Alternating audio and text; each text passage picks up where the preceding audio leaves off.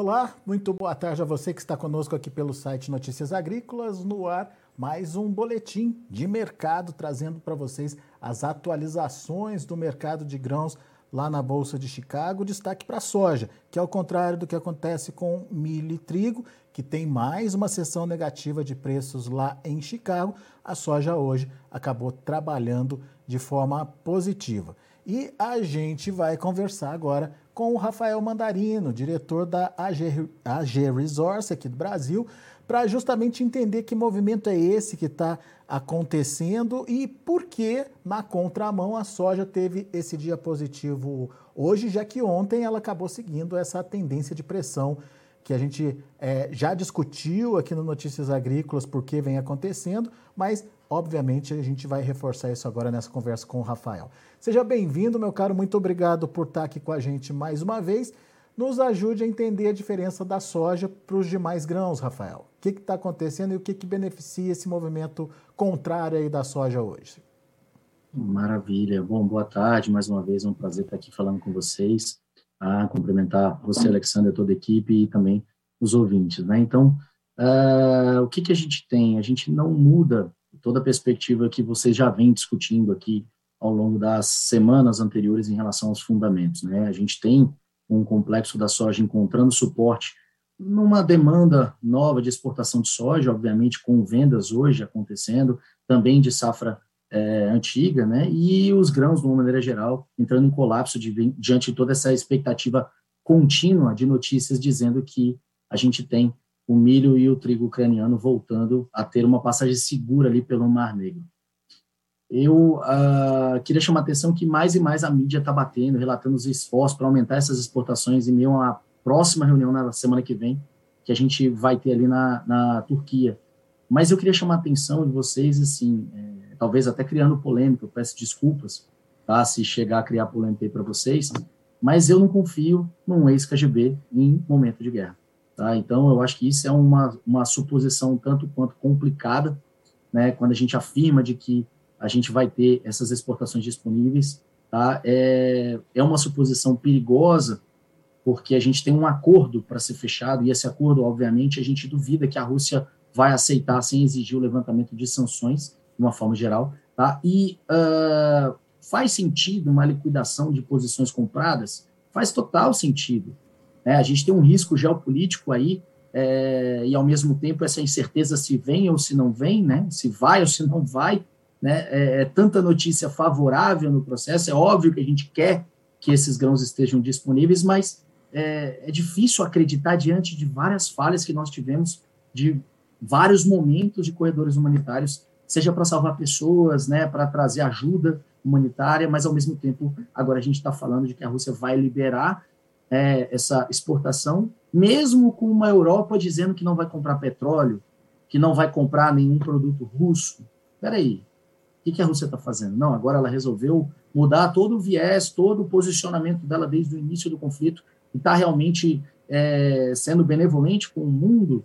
É um cenário de guerra, eu acho complicado e perigoso a gente supor de que o fluxo, mesmo que é, abra esse fluxo, essa, essa exportação, ela vai ser próximo do normal, não vai ser. Provavelmente essa afirmativa ela está incorreta, inclusive. Então, primeiro que eu tenho que fechar um acordo com a Rússia. Segundo, conseguir abrir, né, de fato, e combinar isso com a Ucrânia. Terceiro, vai ser o mesmo nível que estava projetado antes do conflito? Eu acho difícil.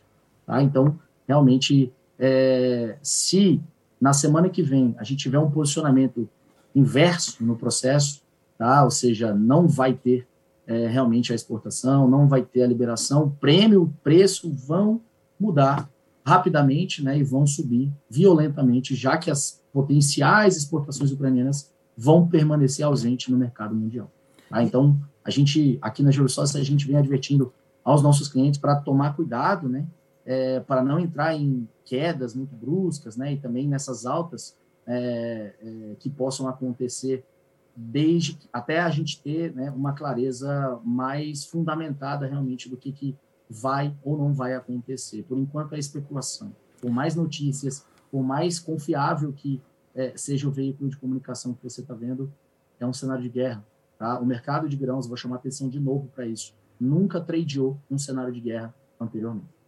É, e, e destaque para essas três possibilidades que você trouxe aí. Se vai concretizar, por enquanto está só na, na, na, fase de especulação, qual o volume disso, né? É, afinal de contas, é, tem que combinar com os russos, né? Não, não dá para sair aí é, é, acreditando que vão liberar todo o estoque, que vão colocar à disposição tudo que está lá é, guardado.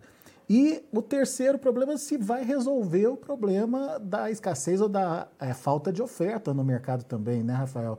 Porque dependendo do volume, uh, pode ser até um tiro no pé, né? Eu acho que, assim, para te responder isso de uma maneira mais clara e bem didática para o produtor, né, e para o ouvinte, né, e para o nosso agronegócio aqui como um todo, é dizer assim, eu acho que o país mais é, neutro, entre aspas, com Rússia, hoje, talvez seja uma China. E vocês viram a China abrindo né, um acordo com o Brasil para comprar milho. Né? É, é, então, se você colocar esses fatores na conta, em que a China não estava ouvindo rumores, não está em processo de diplomacia, é, com certeza os governos ficam se antecipando com essa inteligência, com essa informação, essas contras-informações que acontecem, de fato, é, antecipadamente do que o próprio jornal, né, do que o próprio a, a, a agência de notícias, de uma forma geral. Então, é, eu acho que é complicado a gente falar, né, diante de, por exemplo, ataques que tivemos a silos, né, tivemos danos a infraestruturas, com certeza isso acabou tirando um pouco, que seja pequeno, mas tirou um pouco de grão. Né? E, obviamente, eu tenho um protecionismo ucraniano que vai reservar uma parcela disso para a sua população. Obviamente, talvez segure muito mais trigo do que milho, porque trigo vai para uma alimentação humana. No cenário pós-guerra faz muito mais sentido. Né? O milho é, é, é, é precisa de um processo maior de industrialização. Então, enfim, é, eu, eu, eu vou ser bem sincero com você. Eu acho que é muita especulação diante de uma semana que tem pouco a se dizer em relação às lavouras americanas, a se dizer em relação às lavouras é, da União Europeia, por exemplo. A gente tem lá na França uma chuva que está vindo, é um tanto quanto favorável para o trigo, mas que já veio perdendo qualidade que já se projeta uma perda significativa. Né? Uh, no próprio Estados Unidos, a gente teve aí algumas chuvas, mas ao mesmo tempo o norte dos Estados Unidos continuou bastante chuvoso, atrapalhando os plantios por lá. Você vê que é, tem algumas pessoas que consideram de que uh, uh, o avanço do plantio está na média, ou seja, ele ele deixou de estar atrasado, mas eu não considero que ele deixou de estar atrasado, por exemplo, nas Dakotas. Dakota do Norte, principalmente falando, ah, seja para soja, seja para milho, está extremamente atrasado. E lá tivemos novas áreas de inclusão de área de soja nesse ano. Tá? Então, é um tanto quanto complicado numa semana realmente, como tem pouca notícia realmente de compras, né, de exportação, é uma notícia um tanto quanto vinda de um feriado, encurtada, faz sentido qualquer mídia bater e fazer com que haja essa essa volatilidade né, dos preços tão elevados. Ok, a gente concordou e entendeu por que trigo e milho estão pressionados. É, é, obviamente, tudo pode se reverter mediante todas essas questões que a gente levantou aqui. É, no entanto, a soja positiva você explicou para a gente que tem a ver com uh, uma demanda é, pelo, pelo complexo, na verdade, é, de soja que tem garantido esse fôlego aí e evitado que a soja siga aí o rumo de milho e trigo. Uh, vamos explicar melhor que demanda é essa, da onde está vindo isso? É China, é mercado interno? É, como é que como é que está se dando essa, essa demanda e o que, que garante essa sustentação da soja nesse momento, Rafael? Olha, é, a gente já vem ao longo das semanas anteriores vendo um interesse por safra antiga, né, é, americana. E eu acho que faz total sentido num cenário de incertezas, né?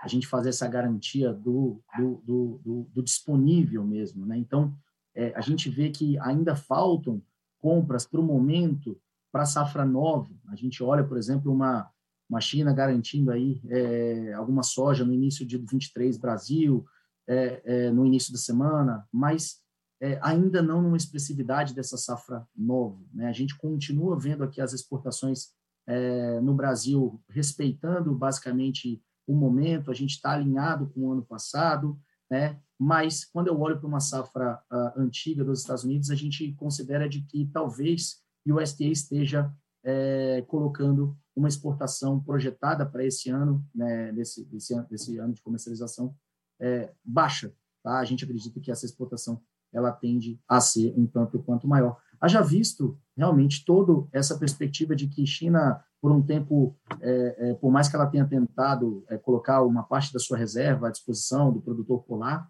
mas ela vem buscar, sim, é, essa soja e ela está batendo nessa soja de safra antiga americana. Tá? Enquanto eu não tenho oferta de soja argentina, ela praticamente desapareceu, e a gente tem aí ofertas do Brasil praticamente escassa a partir de agosto. Né? Então, realmente, a bola da vez agora começa a mudar o outlook, começa a mudar toda a visão realmente para a originação lá pelos Estados Unidos. Tá? Então, realmente, é, a soja também ganha um pouco de expressividade quando eu olho é, essa elevação de petróleo, quando eu olho todo esse cenário de incerteza de como é que fica o óleo de palma, né, como é que fica todos os outros óleos que a gente perdeu por conta de Ucrânia. Então, a soja ela tem sim é, todos os seus fundamentos, principalmente pensando também em óleo, com uma demanda doméstica extremamente aquecida, também né, com margens positivas, é, competindo com esse essa soja de exportação, né? Obviamente que agora na nova safra vai ter uma briga de, de profissional, briga de cachorro grande, é, é, com um cenário doméstico que está cada vez maior essa perspectiva de construção de uma base de combustíveis renováveis, principalmente pensando agora no diesel renovável nessas novas plantas que estão sendo construídas. Quer dizer, então né? a demanda vai brigar forte aí para frente. Diga. Não é só a demanda Desculpa. externa, a demanda de exportação dos Estados Unidos, mas o próprio consumo interno americano tem dado esse respaldo, então, para a firmeza dos preços? Sim, ao mesmo tempo a gente tem também, né, para o lado dos biocombustíveis, você olha é, um cenário um tanto quanto é, aquecido também é, no esmagamento desse milho para a produção de etanol, né, é, que não consegue aumentar o estoque por lá também, né, por mais que venha caindo. O que eu acho que chama atenção é se, caso a gente não tenha esse acordo e a gente não tenha exportação da Ucrânia, é, na semana que vem, trigo e milho vão estar extremamente baratos. Então, não sei se é alguma jogada, eu não sei o que está é, é, tá sendo feito realmente, mas a gente aqui considera como uma chance remota demais desse acordo sair, e ao mesmo tempo a gente entra no mercado depois de uma, de uma afirmativa de que não vai sair com uma liquidação possível sendo feita aí no milho e no trigo diante dessas quedas que a gente viu. Assim. Muito bem, oportunidade para o comprador aí, então atenção que o Rafael está dizendo. Mas voltando aí para a soja, é, sim, sim.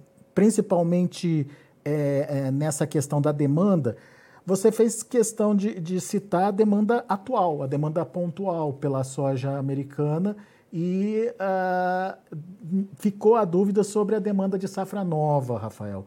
É, Sim. Por que, que, é, por que, que não está acontecendo, ou se está acontecendo, como, como ela está acontecendo nesse momento? O que, que o mercado está analisando? É, o que a gente enxerga é que, na verdade, ela está terminando de garantir, né, o mercado está terminando de garantir essa safra antiga, e ela vai passar por uma originação de safra nova um tanto quanto mais tardia diante de todo o risco.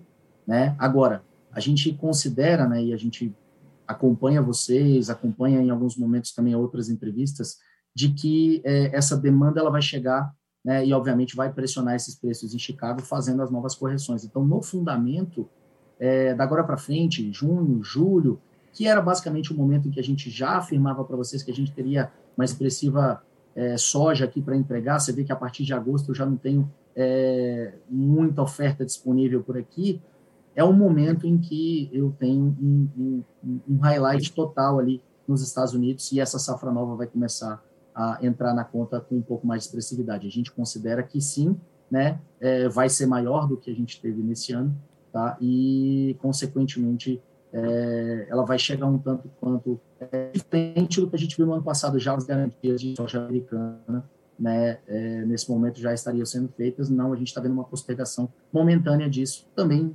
né, diante de uma demanda também aquecida domesticamente, que às vezes não vale a pena competir, tá? Então, é, vai acontecer, de fato, é só um momento atual, esse risco geopolítico, toda essa incerteza e, obviamente, também é, vem sendo feitas posições né, diante de bolsa e rede e tudo mais, tudo vai garantir para frente. Mas quando você fala, quando você, pra, pra é, quando você fala isso, a gente entende que o potencial de alta ele está concentrado mais é, nesse é, período de entre safra americana, ou ele pode expandir a partir do momento que tenha é, a oferta americana chegando no mercado? Da, ou se vai ficar mais difícil tinha... pelo volume ali a ser produzido, enfim.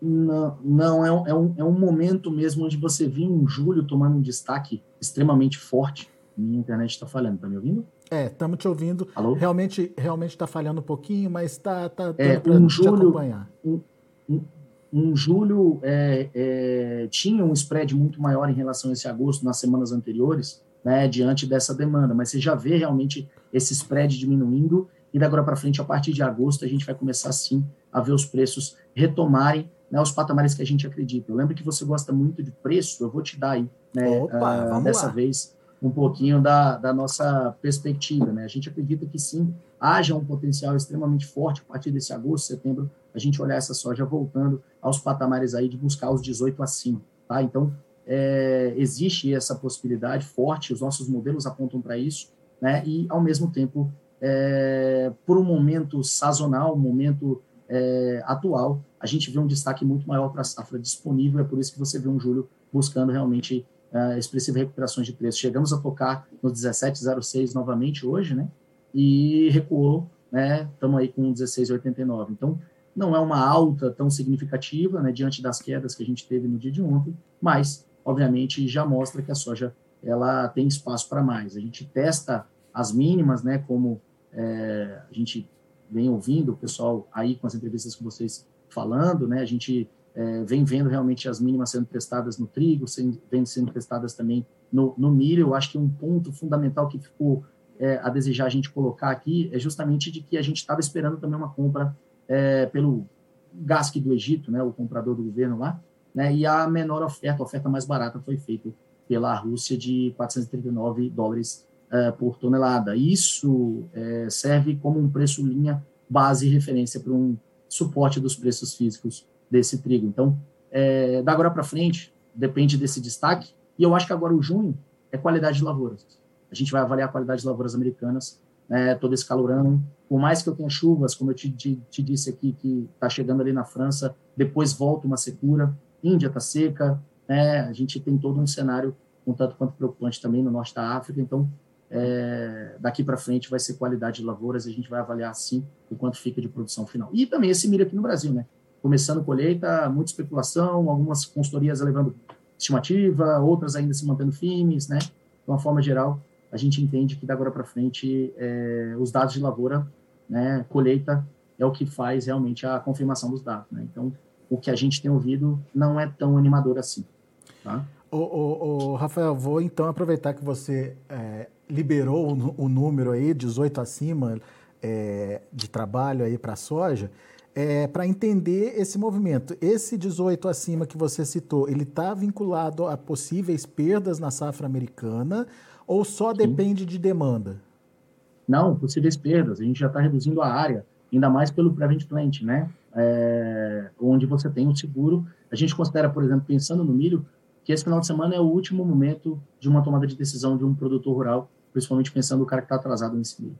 Ah, então, essa semana para a semana que vem, a gente vai ter muita notícia, consequentemente, vai ter bastante volatilidade, né, e, ao mesmo tempo, a gente começa a ter algumas confirmações de campo mesmo. Isso que vai ser extremamente importante. Agora para frente, quiser me chamar sempre, estou aqui. A gente pode trazer em primeira mão para vocês o que a gente vai recebendo né, e vendo também em loco. Né? Então, a gente está iniciando, reiniciando alguns crop tours nossos, a gente vai estar tá a campo também, né, alguns agrônomos nossos vão estar tá fazendo algumas estimativas e levantamentos, a gente consequentemente traz aqui para vocês em primeira mão. Isso vale para a soja também?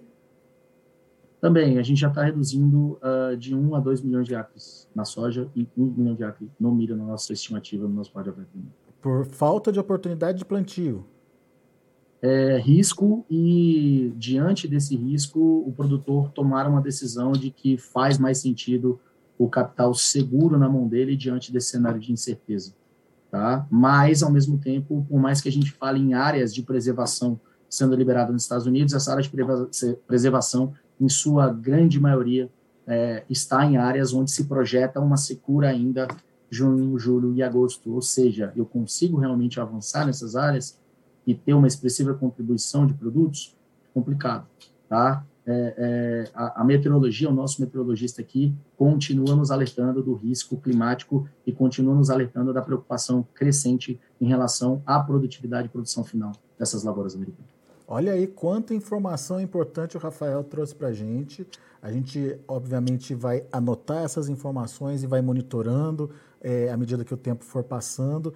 É, e é, é, importante que, é, de fato, a, a, gente tenha a possibilidade de antecipar o, o, planejamento mesmo, seja da comercialização, seja da tomada de decisão por um novo plantio lá na frente, enfim, entendendo o que está acontecendo, não só com o Brasil, mas com o mundo também, e lá nos Estados Unidos como grande referência aí na produção de alimentos. Muito legal, Rafael. Muito obrigado mais uma vez por estar aqui com a gente, é, antecipar as informações aqui é, para a gente. E, obviamente, você está convidadíssimo aí a, votar, a voltar é, sempre que tiver novidade, sempre que tiver informação aí a, a, relevante, enfim, que ajude o produtor aí a se planejar para o futuro. Muito obrigado pela disponibilidade. Posso fazer uma provocação aqui, final? Claro, por favor. Oi? Tá. É, milho abaixo de 90 aí para frente, tá coçando a minha mão para entrar comprado de novo, viu? Vou deixar ali para. Olha aí, Rafael. Pra... Milho, baixou de 90, você está comprando, é isso? Não, não, tá coçando minha mão. Fique calmo, a gente tem que avaliar muito fator ainda, mas é, coça bastante minha mão para entrar. Tá Bela Setembro provocação. aí no radar. Bela provoca... provocação, hein, Rafael? Obrigado, viu, meu caro? Volte sempre. Obrigado. Obrigado. Um abraço a todos. Tudo de bom. Boa Valeu. noite a todos. Tá aí. Rafael Mandarino, a G Resource aqui com a gente no Notícias Agrícolas com as informações de mercado. Fatores colocados aí pelo Rafael, obviamente, é uma visão antecipada do que pode acontecer, é, trazendo informações importantes e pertinentes para a sua análise. Mas é você que decide, é você que é, entende o que está acontecendo aí com o mercado, você que acompanha o que está acontecendo aí com o mercado e, obviamente, é, toma a sua decisão. Combinado? Vamos aos preços, vamos ver como estão encerrando as negociações lá na Bolsa de Chicago. De olho na tela, julho 16 dólares e 90 centes por bushel para soja, 7 pontos de alta.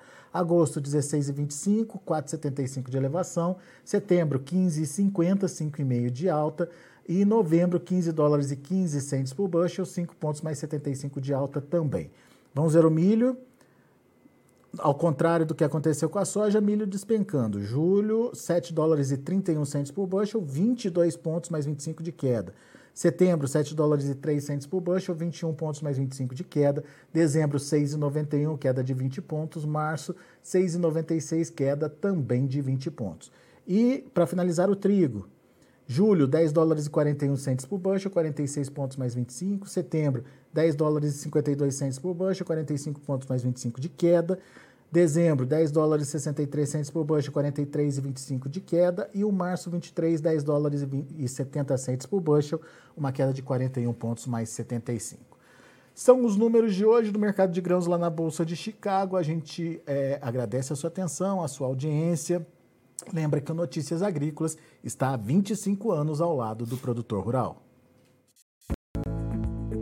Participe das nossas mídias sociais no Facebook Notícias Agrícolas, no Instagram, arroba Notícias Agrícolas e em nosso Twitter, arroba Notiagre. E para assistir todos os nossos vídeos, se inscreva no YouTube e na Twitch Notícias Agrícolas Oficial.